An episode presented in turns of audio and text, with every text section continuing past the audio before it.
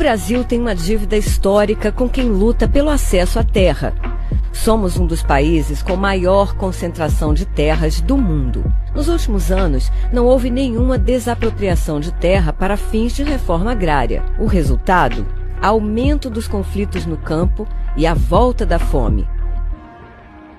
A reforma agrária é mais do que uma necessidade, é lei, está na Constituição Federal. Entre 2003 e 2016, avançamos muito com o Programa Nacional de Reforma Agrária. E após seis anos de interrupção, o Brasil voltou.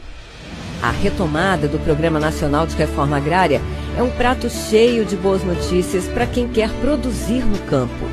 Mais de 45 mil famílias serão beneficiadas.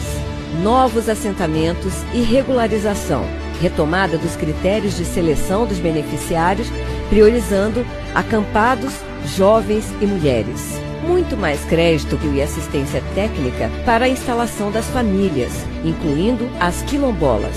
E mais crédito para a juventude rural, para quem produz alimentos e para quem vive no semiárido. Paz no campo, terra para quem quer produzir e comida saudável chegando à mesa das famílias brasileiras.